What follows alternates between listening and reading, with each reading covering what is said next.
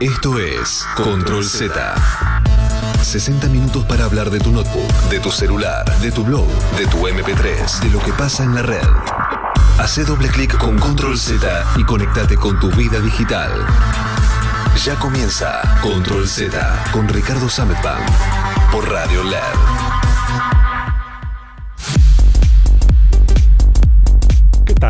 Soy Ricardo Sametban, esto es Control Z y estoy por primera vez en este estudio desde dos semanas, hace que no vengo, así que para mí es todo nuevo, está todo cambiado, dieron vuelta los muebles, corrieron las cosas, cambiaron las cortinas, pero no, sigue todo más o menos igual y como siempre, esto es un programa que arranca ahora y que dura una horita y en la que vamos a estar hablando del mundo de mm, la tecnología y de cómo algunas noticias que hemos visto a lo largo de esta semana que nos parecieron interesantes.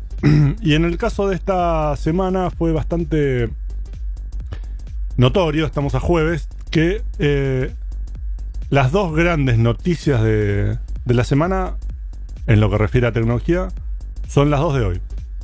Em, por un lado, la noticia de que em, ayer Apple renovó su línea de, de, teléfonos y por otro lado, mm, una cosa que tuvo que ver con el Parlamento Europeo, que vamos a estar hablando en eh, minutitos. En lo que refiere a, mm, al iPhone, es eh, obviamente la presentación de tres nuevos modelos: el iPhone XS, el XS Max. Abandona Apple el uso del Plus, porque como el Max es más grande que el Plus, esto es de verdad, ¿eh? Eh, encontraron que aunque lo que les pareciera que tenían que eh, cambiarle el nombre, porque si le ponían Plus podía llegar a ser confuso porque era un Plus que técnicamente era más grande que el anterior. Y por alguna razón consideraron que eso no, no era válido. Así que ahora tenés el iPhone XS normal, que es igual al iPhone X anterior. Tenés el iPhone XS Max, que es un teléfono enorme, es incluso más grande que eh, un Galaxy Note, por ejemplo, porque tiene una pantalla de 6,5 pulgadas, o sea, es eh, verdaderamente muy grande. Y entonces también con ese tamaño empezaban a. Había gente que empezaba a decir, bueno, esa es una de las razones por las que no hay iPad mini, porque ya estás casi al nivel de una, una tableta de 7 pulgadas, pero eso es lo que se ha dicho con un montón de dispositivos.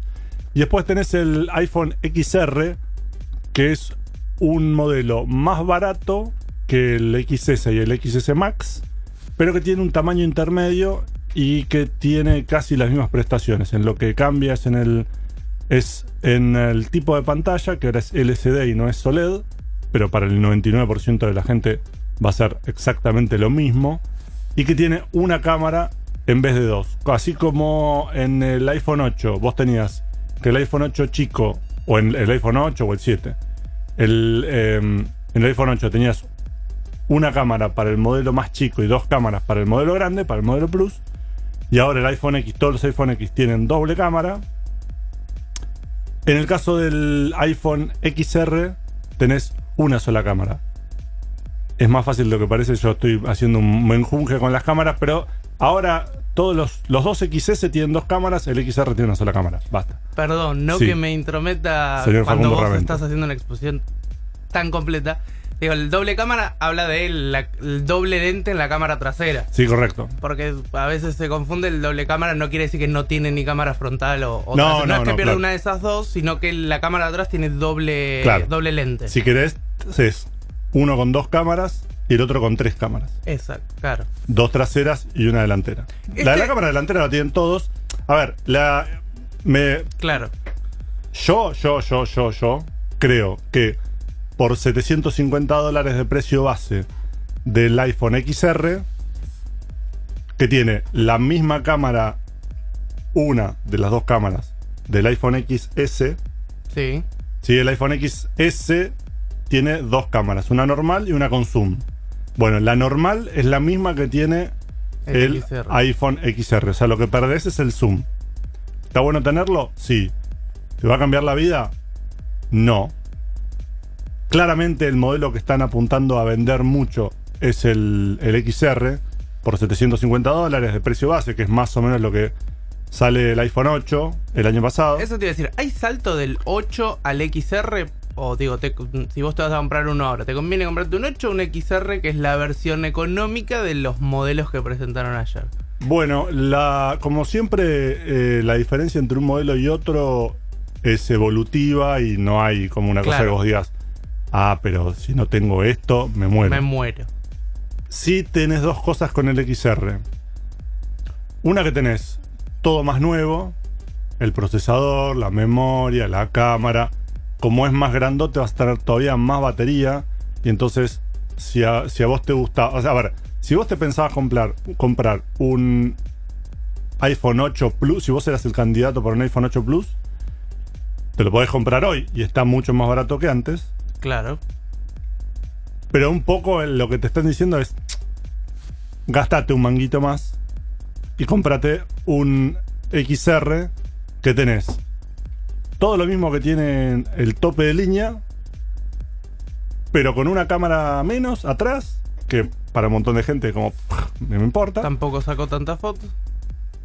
Y el tipo de tecnología de la pantalla que, de nuevo, eso es lo que nosotros marcamos porque es importante, pero que no es importante para nadie más. Quiero decir, el... el- y está bien. Es Claro. como, o sea, sí, la- o sea, seguro la pantalla va a ser excelente. Con, tanto Apple como HTC, por ejemplo, han usado siempre pantallas LCD ah, y, digamos, y no, no, no, tuvieron intención de moverse al, al OLED. Recién lo hizo Apple con los últimos modelos el año pasado. Eh, son pantallas espectaculares. Digamos, es una tecnología que sí, a futuro va a quedar un poco relegada, bla, bla, bla. No importa. O sea, te vas a comprar el teléfono y va a quedar buenísimo, no te vas a dar cuenta. Y entonces lo que está haciendo Apple es una cuestión de marketing también, de decirte, mira, vos tenés este que está bueno, que sale 750 dólares. Ahora, si te estirás un toque más, poco más, 150 dólares más, ¿qué es 150 dólares más? Llévate el posta. Claro, llévate lo tope, tope de tecnología. Lo último, loco. Lo Claro. último.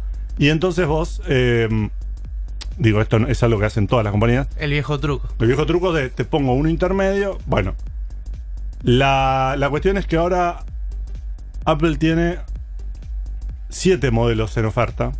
Dos iPhone 7, dos iPhone 8 y los tres de este año. El iPhone X del año pasado desaparece. Le decimos chau, chau, adiós, no va a volver nunca más. Raro.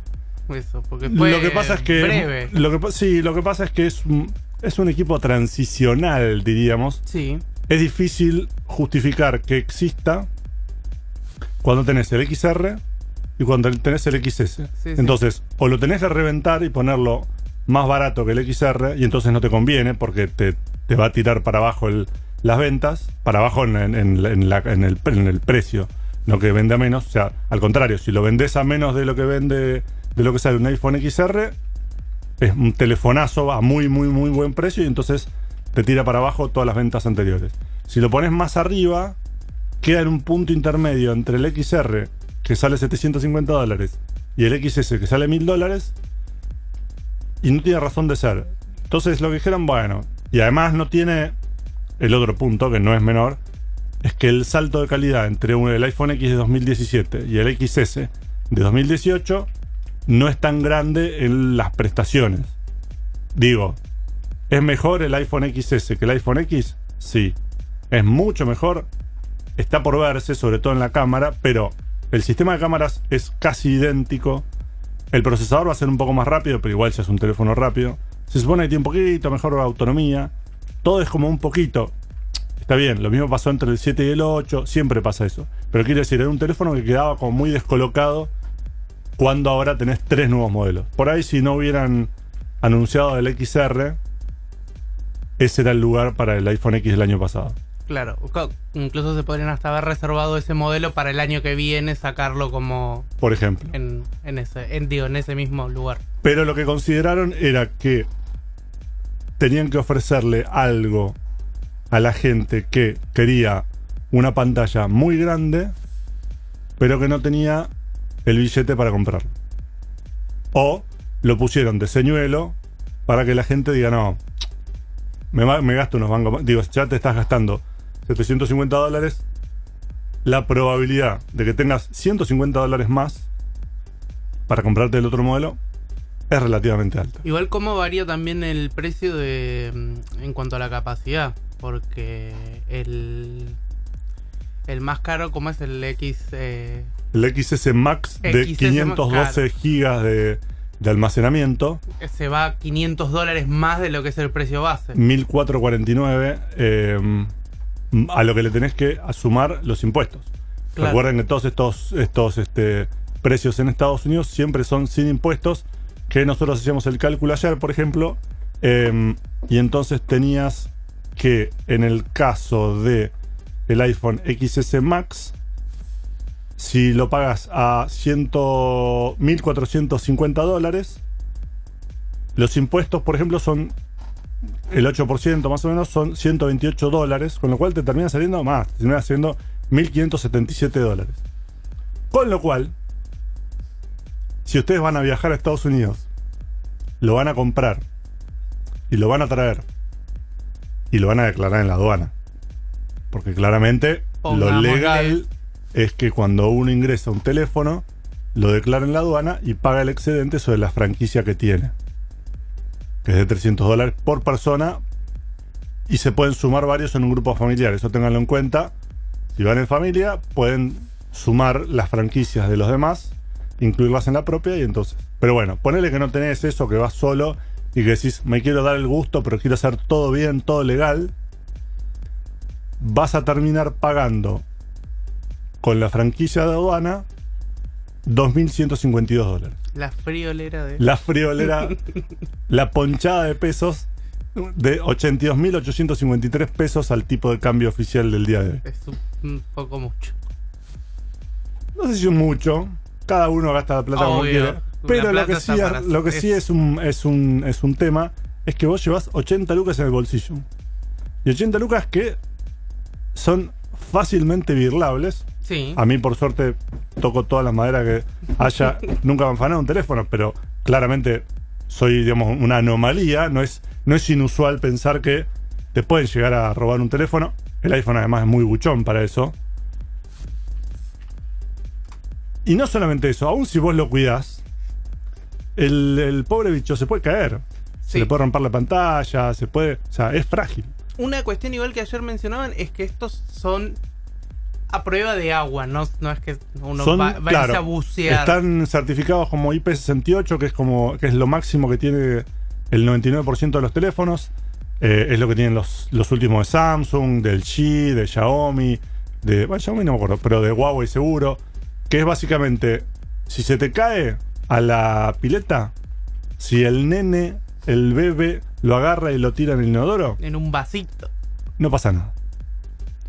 Soporta, digamos, el IP68 es una, es una certificación que te dice que se puede bancar hasta media hora debajo del agua a una presión de, con dos metros de, de agua encima, más o menos. ¿Qué significa esto? ¿Lo puedes usar para bucear? No. ¿Lo puedes usar para nadar? Para la pile. No en el sentido de me tiro al agua y saco fotos debajo del agua. Claro. Porque además, la, como la pantalla no está preparada, las pantallas capacitivas, que es las, estas pantallas que tienen todos nuestros teléfonos, no se llevan bien con el agua, como lo sabrá cualquiera que haya tratado de escribir o, o mandar un WhatsApp o algo con las manos mojadas. Sí. Bueno. Entonces, para eso no sirve. Sí, para, sí, sí sirve para que vos, en este próximo verano, te caes al agua de un empujón con el teléfono en el bolsillo, no pasa nada. Estás. eh, es carnaval y te tiran un baldazo de agua, más allá que es un bajón, no pasa nada. Te agarra un, un tormentón de esos tremendos, No pasa nada. no pasa nada. Eh, de hecho, una cosa que sí puedes hacer es lavarlo. No tirándolo al lavarropa porque va a morir, pero sí pasarle un paño húmedo Claro. y le puedes hacer incluso el- ponerlo debajo del. O sea, poner- ponerle mucha agua y no, no le va a pasar nada y lo, lo puedes limpiar. No le pongan, si lo van a hacer, ningún producto de limpieza porque eso puede hacer que dañe el, vidrio que está cubierto con unos este, materiales para hacer que se le resbale la, la grasa de los dedos y qué sé yo. Em, Pero bueno, la- el punto es que ya tienen eh, el precio. Obviamente, el precio de 82 mil pesos es el máximo máximo. La mayor parte de la gente va, va a pagar o los mil dólares que terminan siendo 1437, o sea, 55 mil pesos por el iPhone XS normal o unos 40 mil pesos por el iPhone XR. Es un billete. En el caso del iPhone XS, por- eh, XR, por ejemplo, con 40 mil pesos, importado directo, se pone a tiro de el Galaxy S9 que anda en 30.000, 35.000, una cosa así. Es similar, es el Galaxy S9 mejor, eso ya es una discusión aparte. Hay que esperar, entre otras cosas, a probarlo este teléfono. Seguro está en la misma línea. Una cosa que hace muy bien Apple es que como le pone eh, la misma cámara, el mismo procesador, la misma memoria, qué sé yo, las prestaciones son idénticas y entonces sí tenés que tomarlo como un competidor. Sí, está bien, uno tiene una sola cámara, el otro tiene dos. Es la única diferencia, pero después en todo lo demás lo tenés que tomar como, como un competidor. Igual, para mí, el anuncio más importante fue el del reloj. Eso te iba a preguntar. También eh, presentaron las novedades en cuanto a el, el Apple Watch y qué, qué es lo que hay que destacar. ¿Por qué te parece lo más importante? El Apple Watch Serie 4, que es el que presentaron ayer, es igual a los demás, pero tiene, creo que lo habíamos comentado en alguna otra ocasión, la pantalla es un poquito más grande, manteniendo más o menos el volumen, porque le sacaron marco, como hacen como lo mismo que, que está pasando con los teléfonos, con las teles y con las notebooks, que es que el marco de la pantalla es cada vez más delgado, entonces logras meter más pantalla en el mismo tamaño de dispositivo. Y en este caso tenés lo mismo con los este con estos relojes, las pantallas son un 30% más grandes en promedio. 32 creo que es una y 35 la otra. Eh, pero el tamaño final del reloj es casi, casi idéntico. Por ahí crece un poquitín, pero no mucho. Y lo que tiene el reloj es que tiene la posibilidad de que vos te hagas un electrocardiograma apoyando un dedo en la corona del reloj. Apoyas el dedito, 30 segundos y te tira el cómo viene todo. Yo ¿Así? claro, Mira. así eh, Facundo me dice así y me Pero hace el cámaras, gesto y yo le digo que sí, que es que apoyas la yema del dedo índice en la corona, que es esa ruedita que tienen al costado los, los relojes. O muchos relojes. Em, es la primera vez que un reloj hace algo así. Y dice Apple, y mm, es muy probable que sea la primera vez que seguro un dispositivo de este tipo, sea reloj, sea un teléfono, tiene algo así. Em, no puedo dejar de marcar que en la Argentina Motorola hizo un concurso para los Motomods, estos accesorios para los teléfonos. Y una de las ideas, ga- una de las ideas ganadoras en la Argentina fue hacer un, electro, un sistema para hacer un electrocardiograma, para tomarte un electrocardiograma con el reloj, pensado para un uso médico y con un funcionamiento diferente porque te tenés que poner las, las sopapitas en, en el pecho y qué sé yo. Claro. Acá no, acá es. No importa cómo estás vestido, no importa. Casero, digamos. Claro, pero además no importa dónde estés. No sé, estás en el subte, decís, che, bueno, por en el subte vas a tener mucha interferencia, andás a ver. Pero digo, estás en cualquier lado y te, te apoyas el dedo, te tomas una cosa. Lo otro que tiene es que te mide, te avisa si tenés una arritmia, porque está todo el tiempo monitoreando el ritmo cardíaco. Si nota una, se pone como más atento, empieza a monitorear más de cerca y si al- creo que a la quinta o sexta vez que detecta que el, el corazón no mantiene el ritmo, te dice, che, por ahí te estás por morir. Yo que vos, yo que vos. Por ahí es un buen momento para dejar eso que estás haciendo y llamar al El 911. pucho apagalo. Claro. Y la tercera cosa que tiene es una detección de caídas. Mira. Eso ya hay muchos dispositivos que lo tienen, pero en general son pulseras para. Incluso eh, personal vendía un reloj para gente mayor acá en la Argentina que, Claro. si yo no recuerdo mal, una de las funciones era. tenía que ver con eso y que básicamente es un acelerómetro que detecta cuando se cae. En este caso es un poco más sofisticado porque lo que hace es detecta el movimiento de las manos para ver si vos te desmayaste, que es que te caíste y no, no levantaste las manos. En general, la gran marca para saber cuando alguien se cayó es saber si se desmayó o no, es que hizo con las manos. Claro. Todos tenemos el instinto de poner las manos para adelante cuando nos, vamos a- nos estamos cayendo. La gente que se desmaya no, porque se apaga y se cae, entonces normalmente tiene que ver con un daño en la cara. y qué sé yo. Bueno, si vos te caes o si vos te patinás, simplemente el acelerómetro y el giróscopo del reloj detectan ese movimiento y dicen, pará, este se acaba de pegar un palo fenomenal. Espera, si al minuto no te moviste, estás ahí tirado, te pone un. O, o creo que cuando te caes te pone un cartelito que dice: ¿Todo bien? Pues sí, sí, sorry, discúlpame, no Soy pasa nada. medio torpe. Claro. Como esas veces que uno va caminando por la calle y se tropieza, se pega un palo div- divino, se levanta y internamente te estás muriendo de dolor, pero seguís caminando como si nada, no, está, está todo a control. Esto lo hago todo el tiempo, lo hago a propósito para, para endurecerme. Eh, y te vas rengueando por ahí mientras todo el mundo se caga de risa. Pero eh, el reloj te muestra una pantallita, te dice, ¿estás bien? O tengo que llamar a la, al 911. Alzame. Y entonces vos le decís, por favor, necesito ayuda. Y si al minuto no respondiste, dice, bueno, llamo al 911, ojalá no sea nada. Te pone. Con lo cual, el reloj pasó de ser, en ese momento inicial, que era un objeto de lujo, que sabía un... ¿Se acuerdan que el primer Apple Watch tenía una versión que salía 10 mil dólares y que era de, eh, de bañado en oro? Me acuerdo, sí. Eso anduvo, vendieron, algunos claramente, porque siempre, digamos, hay gente para todo. Eh, Rolex se compran todos los años, así que. El argumento igual es que el Rolex, que solamente te da la hora y con, con suerte te dice la fecha, va a durar Sí, claro. eternamente, entre comillas, mientras que esto en un par de años deja de ser usable porque no se banca la batería, porque la- el sistema de vinculación no funciona, porque las aplicaciones se hacen muy pesadas.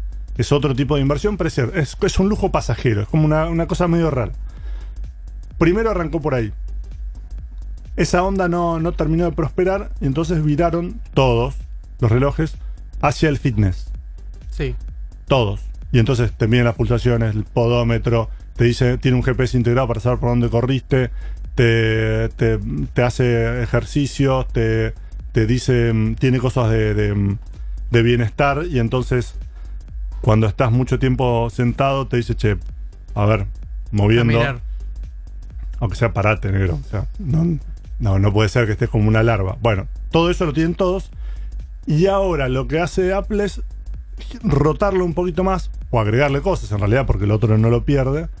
Y tiene todo esto de salud que en una primera lectura parece orientado a gente mayor, A la tercera edad. a la tercera edad, que además, al menos inicialmente, era el- la principal clientela del- del- de estos relojes.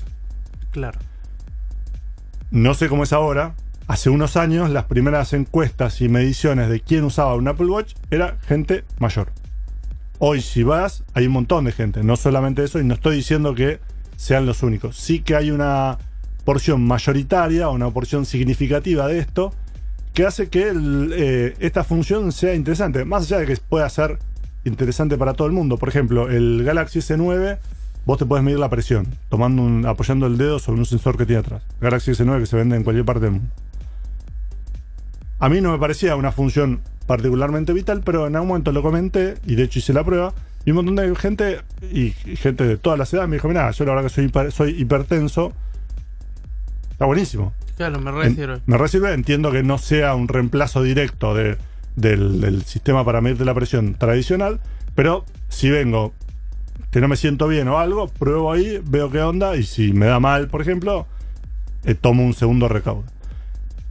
Y eso me parece que está, que está buenísimo.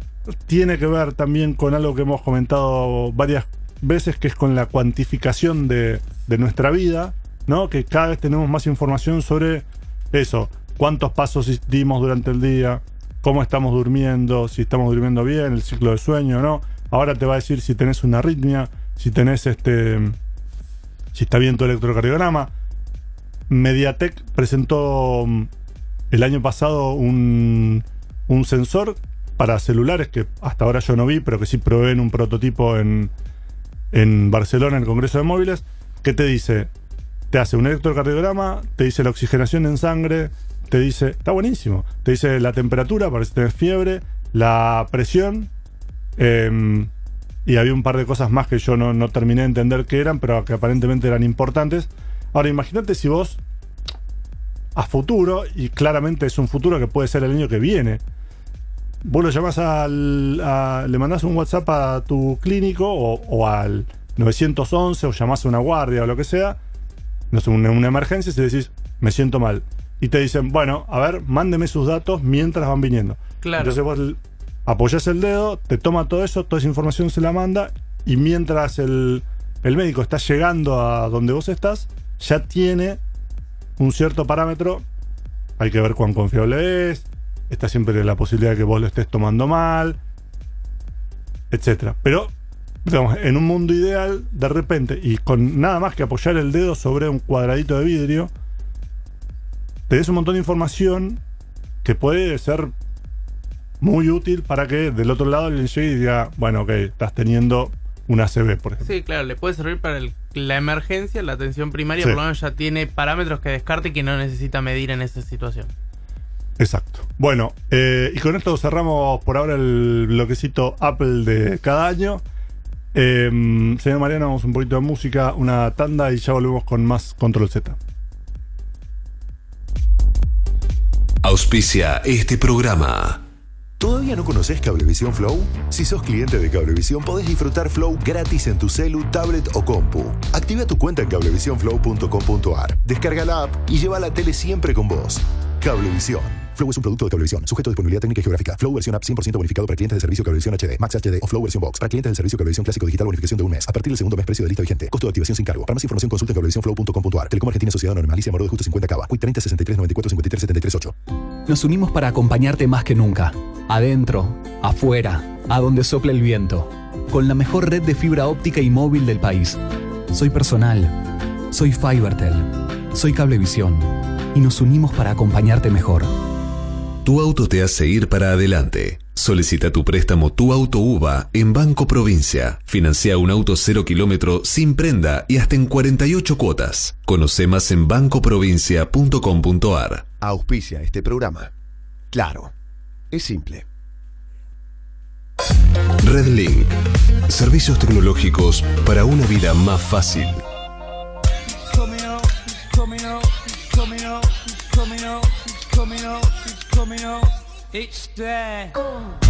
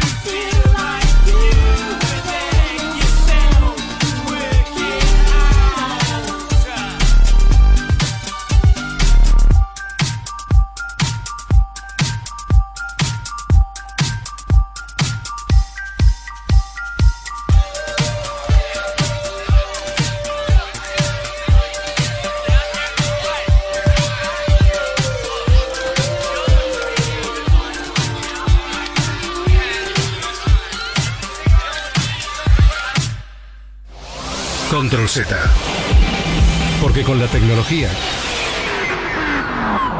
casi todo tiene arreglo.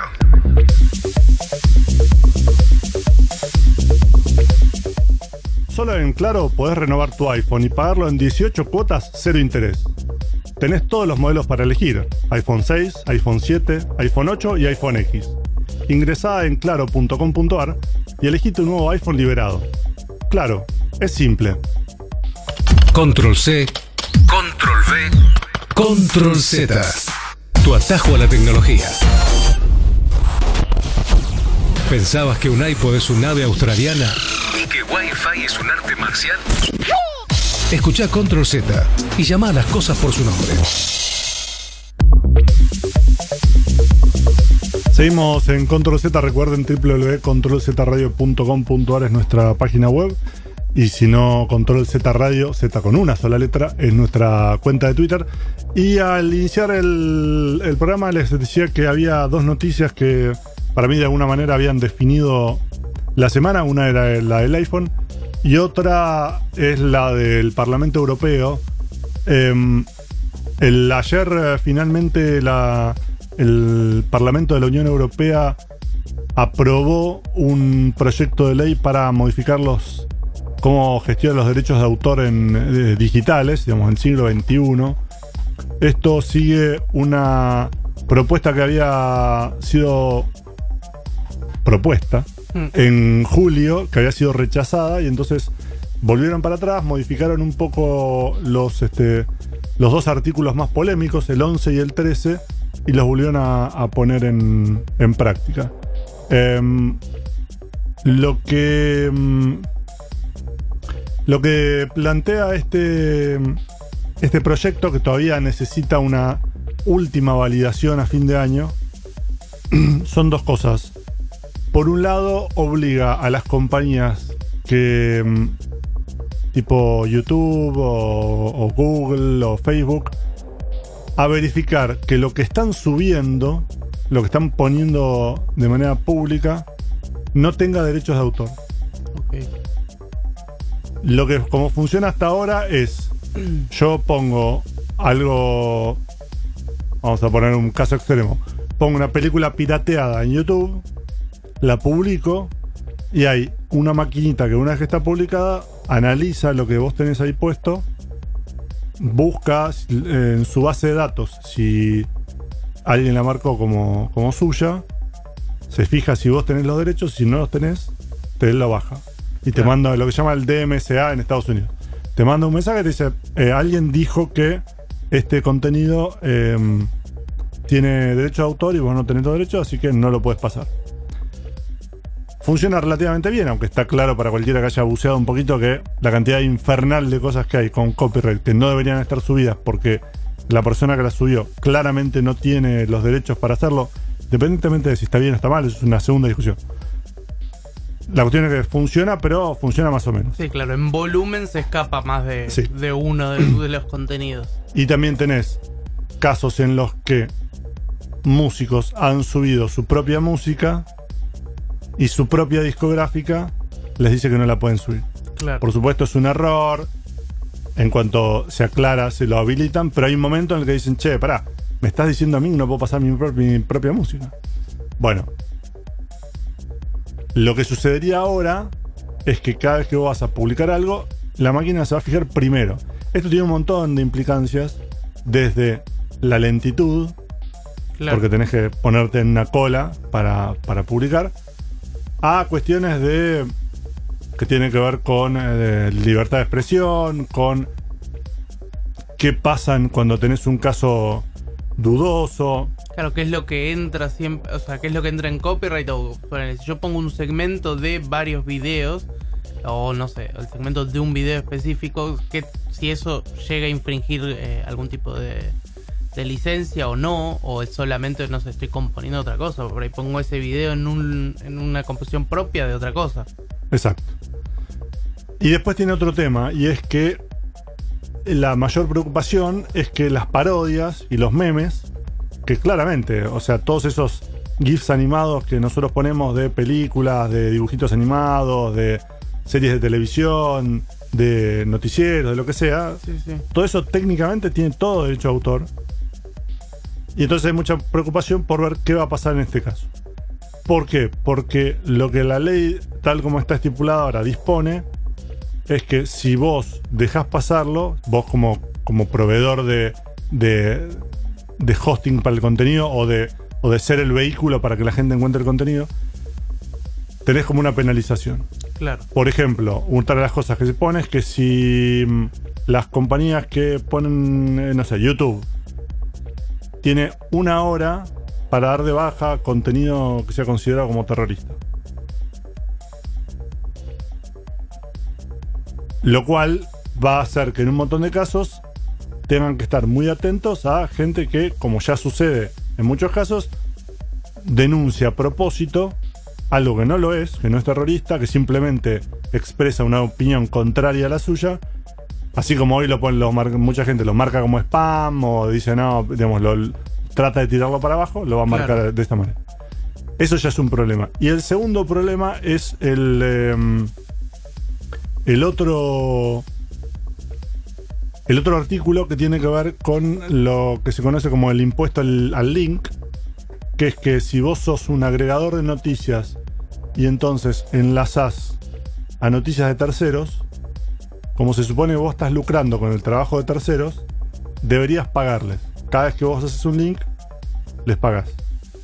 Eso tiene un montón de problemas, eh, porque no solamente porque sitios como Google News o como TechMeme, que en, TechMeme, que en Estados Unidos es muy popular, tienen que dejar de funcionar.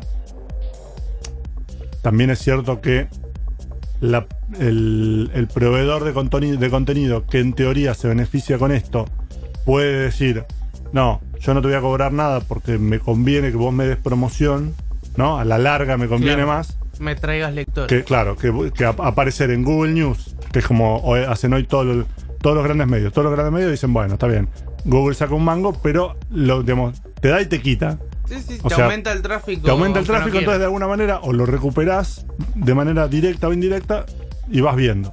Lo mismo pasa con, con Facebook. Facebook y Google se quedan con, cada vez con una torta más grande de publicidad que las empresas dejan de ponerle a los, a los sitios de noticias donde tradicionalmente lo, lo ponían. Claro. Y los sitios de noticias, primero que no pueden hacer nada, pero además dicen, está bien, pero no podemos matar a Google y a Facebook porque son una porción significativa de nuestro tráfico. Hay un montón de gente que llega a nuestras, notas a través de Facebook y de Google. Entonces no podemos darnos el lujo de no estar ahí.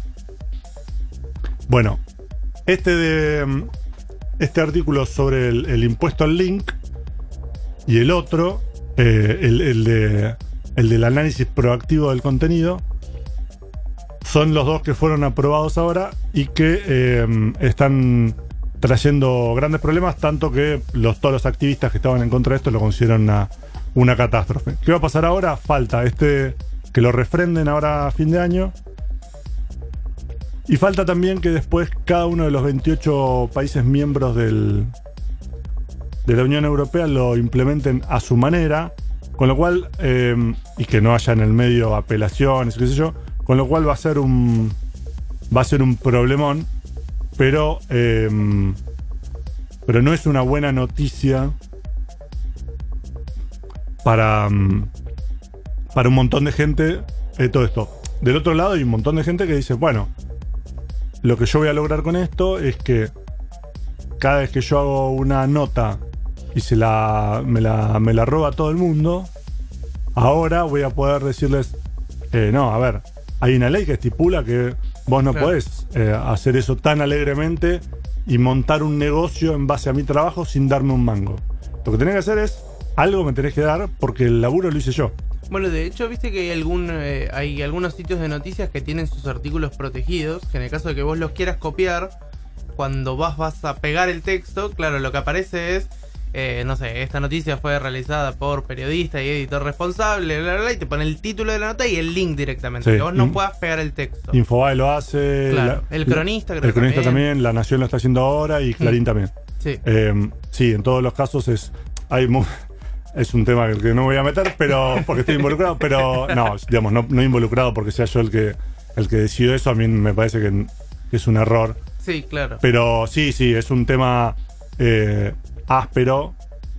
La mayor parte de los sitios que, por ejemplo, que em, tienen un muro de pago, tienen un muro que se llama poroso, que es que eso de que vos entres en modo incógnito a cualquiera de estos sitios y qué sé Mm. yo, está hecho a propósito.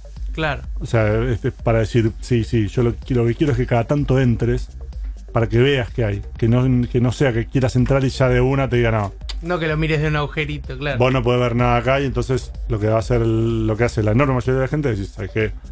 Lo leo en otro lado". leo en otro lado porque justamente como no hay penalización real por linkear y por tomar un contenido y, re- y republicarlo en otro lado, hay un montón de maneras de acceder a todas esas notas simplemente buscándolas. Claro. Pero bueno, eh, falta todavía, recién el año que viene se va a realmente ver cuál es el impacto que va a tener esto a futuro y si no hay una enmienda en el medio, pero, eh, y claramente esto es para Europa y no para el resto del mundo, el punto es que el mercado europeo es tan grande que todo lo que se hace ahí eventualmente reper- repercute en el resto, como sucedió con el Reglamento General de Protección de Datos, Claro. que lo comentamos hace un tiempo, que se, puso, se impuso en, en- en Europa, pero todos entrábamos a cualquier sitio nuevo nuestro, o lo de siempre, y tenías un mail o algo diciendo, che, Hemos modificado la política de privacidad. porque estamos todos re preocupados por vos. Bueno, eh, tiene que ver con esto, y es lo que mm, habrá que seguir con mucha atención en los próximos meses para ver si es que se frena, si evoluciona para bien, o si incluso que puede ser también eh, que evolucione para peor. Vamos a un poquito de música y ya volvemos. Oh,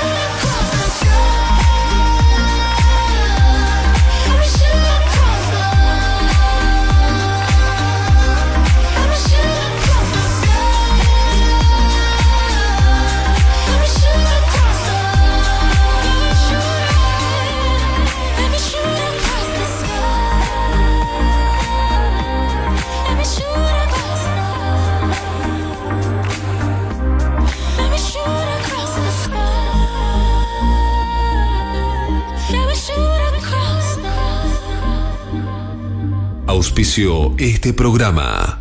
¿Todavía no conoces Cablevisión Flow? Si sos cliente de Cablevisión podés disfrutar Flow gratis en tu celu, tablet o compu. Activa tu cuenta en cablevisionflow.com.ar, descarga la app y lleva la tele siempre con vos. Cablevisión. Flow es un producto de Cablevisión, sujeto a disponibilidad técnica y geográfica. Flow versión app 100% bonificado para clientes del servicio Cablevisión HD, Max HD o Flow versión Box. Para clientes del servicio Cablevisión Clásico Digital bonificación de un mes. A partir del segundo mes precio de lista vigente. Costo de activación sin cargo. Para más información consulta en cablevisionflow.com.ar. Telecom Argentina Sociedad Anónima. Alicia Moro de Justo 50 Cava. Quick 30 63 94 53 73 8. Nos unimos para acompañarte más que nunca. Adentro, afuera, a donde sople el viento. Con la mejor red de fibra óptica y móvil del país. Soy personal. Soy Fibertel. Soy Cablevisión. Y nos unimos para acompañarte mejor. Tu auto te hace ir para adelante. Solicita tu préstamo Tu Auto UVA en Banco Provincia. Financia un auto cero kilómetro sin prenda y hasta en 48 cuotas. Conoce más en bancoprovincia.com.ar. Auspició este programa. Claro, es simple. Redlink. Servicios tecnológicos para una vida más fácil. Quédate, porque ya viene más, más, más. Control Z. Vamos a cerrar este mm, último bloque con dos noticias tristes. Bien. La primera es que Google confirma que va a dar de baja Inbox, Sí. su servicio alter- alternativo a Gmail. Nació hace cuatro años, era, decían ellos, venía a, re- a revolucionar el Gmail, el mail, mejor dicho. Y dice que a partir de marzo de 2019, chao, basta. Para los que hayan usado Inbox y los que estén usando Gmail, la mayor parte de las cosas que tiene Gmail en el último tiempo, en la última renovación, son cosas que antes estaban en, Inbox. O sea que de alguna manera, primero largaron Inbox, vieron que no lograba tener el volumen eh, necesario y dijeron, bueno, vamos a llevar las mejores ideas de Inbox a Gmail. Y sí. Y lo vamos a dar de baja porque no, no prospera. Tiene algunas ideas bastante interesantes sobre, para mí la mejor de Inbox era la de ir eliminando cosas de la bandeja de entrada con un solo clic, en la medida en que vos, tipo, no solamente que estaba leída, sino que directamente volaba, la archivabas. Es uno tiende a ir dejando las cosas en la bandeja de entrada, pero con esto te las archivaba automáticamente, estaba bueno. Eh, pero bueno, básicamente fue. Eso en lo que tiene que ver con el mundo loco, el emocionante mundo del correo electrónico, pero no es eh, no es la única noticia triste. No. Eh, hay una historia del corazón que por ahí no, no tuvo su mejor resultado, pero eh, siempre es simpático ver cómo arrancan estas cuestiones. Eh, no sé si vos te enteraste, Ricky, se, se estrenó el- lo que dicen muchos que es uno de los mejores juegos del año, que es el Spider-Man para PlayStation 4, una especie de mundo abierto en el cual uno es Spider-Man, justamente.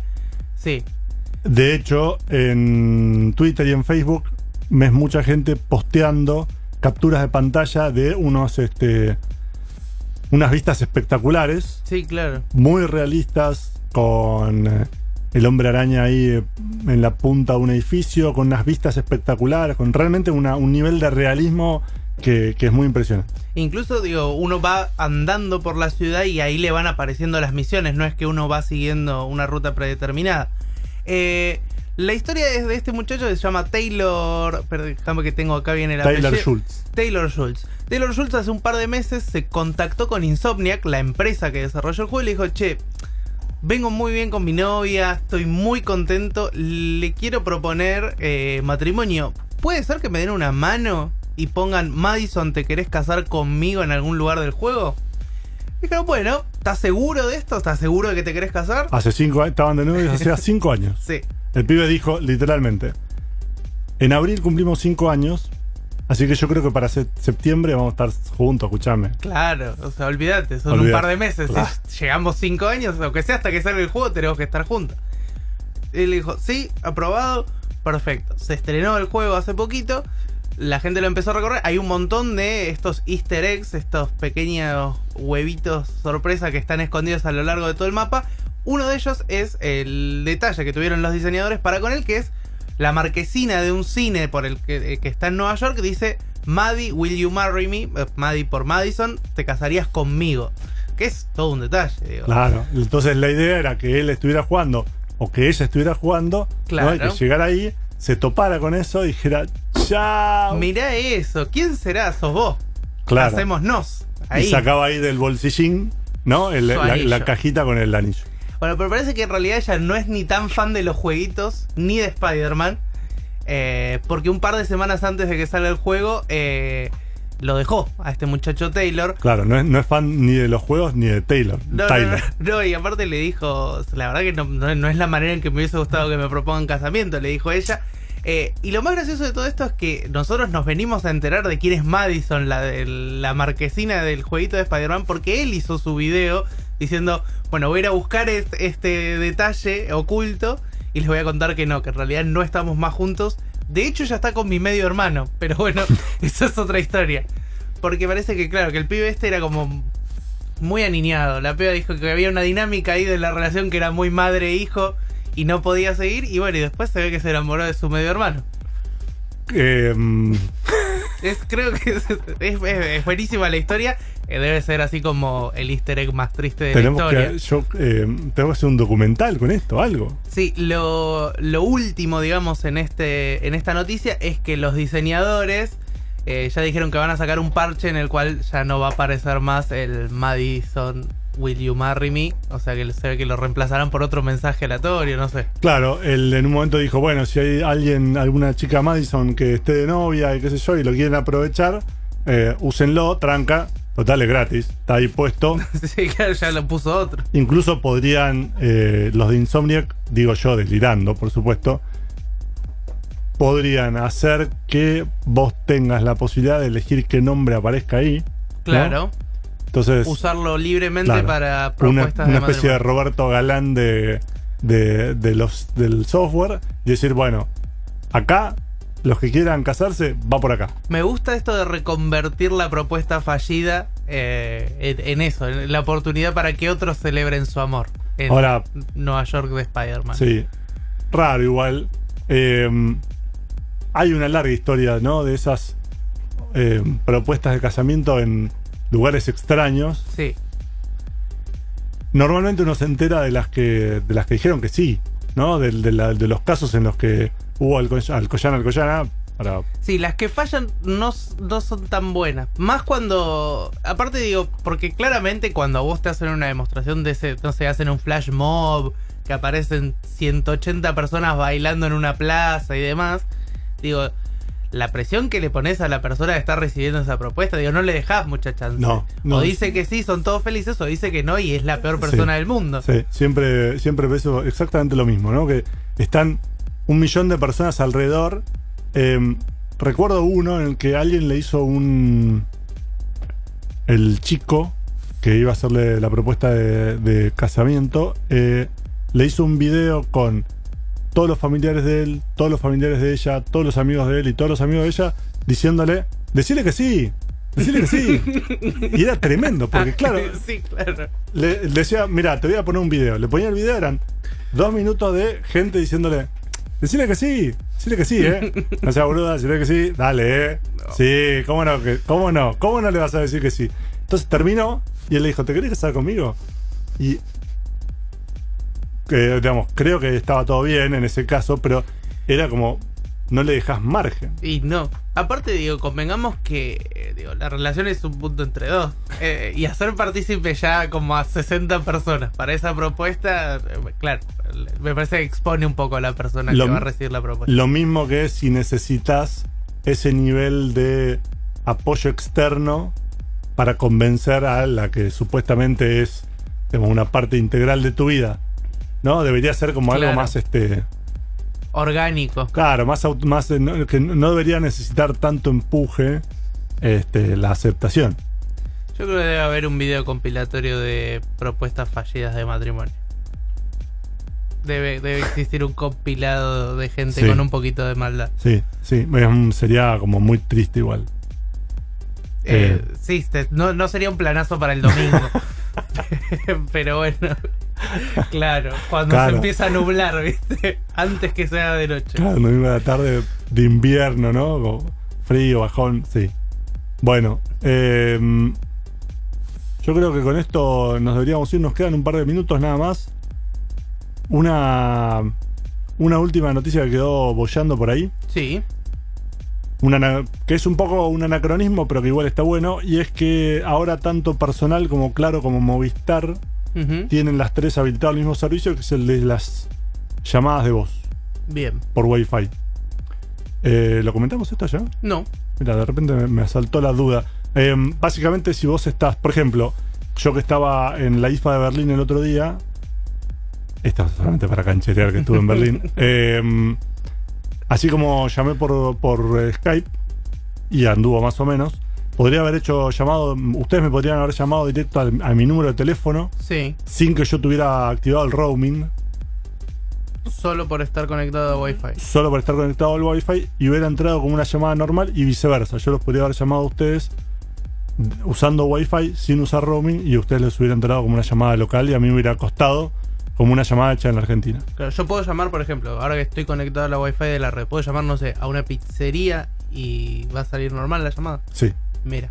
Necesitas dos cosas fundamentales. Número uno, plata. Tres cosas fundamentales. Plata para la pizzería. Necesitas tener un teléfono compatible, que no son tantos. Mm, Hay. Hay una veintena, pero en general son de gama media para arriba. ok. Y tercero, tenés que son teléfonos que tienen que haber sido adquiridos a la operadora.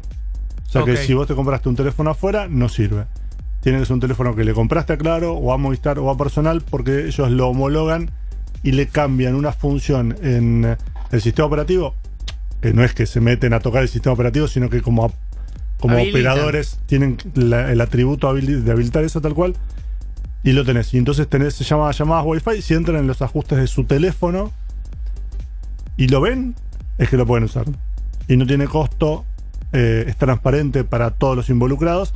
Y esto no solamente está bueno para cuando haces roaming, sino también, qué sé yo, em, yo trabajo en un edificio, por ejemplo, que tiene muy mala recepción. Y entonces, típico de microcentro, que estás en un cubo de cemento y entonces tenés Sí, claro. mala señal. Esto es una manera de reemplazarle y de saltarte esa, esa- ese problema. ¿Es un montón de. ¿La gente usa cada vez más las llamadas? Sí. Para un montón de gente es mucho más automático usar las llamadas de WhatsApp? También. No digo que no. Pero tenés que llamar un número fijo.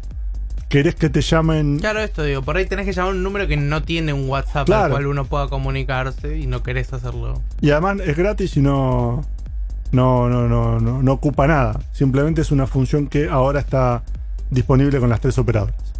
Y con esto, señor Mariano Operador, nos vamos a ir eh, hasta, bueno, cada uno a su casa, ¿no? Taza a taza, cada uno para su casa. Y nos volvemos a encontrar el próximo jueves, como todos los jueves, a las 9 de la mañana acá en Radio LED, cuando hagamos otro Control Z. Gracias, Facundo, por todo. Por favor, un gusto. eh, y nos volvemos a ver. Chao.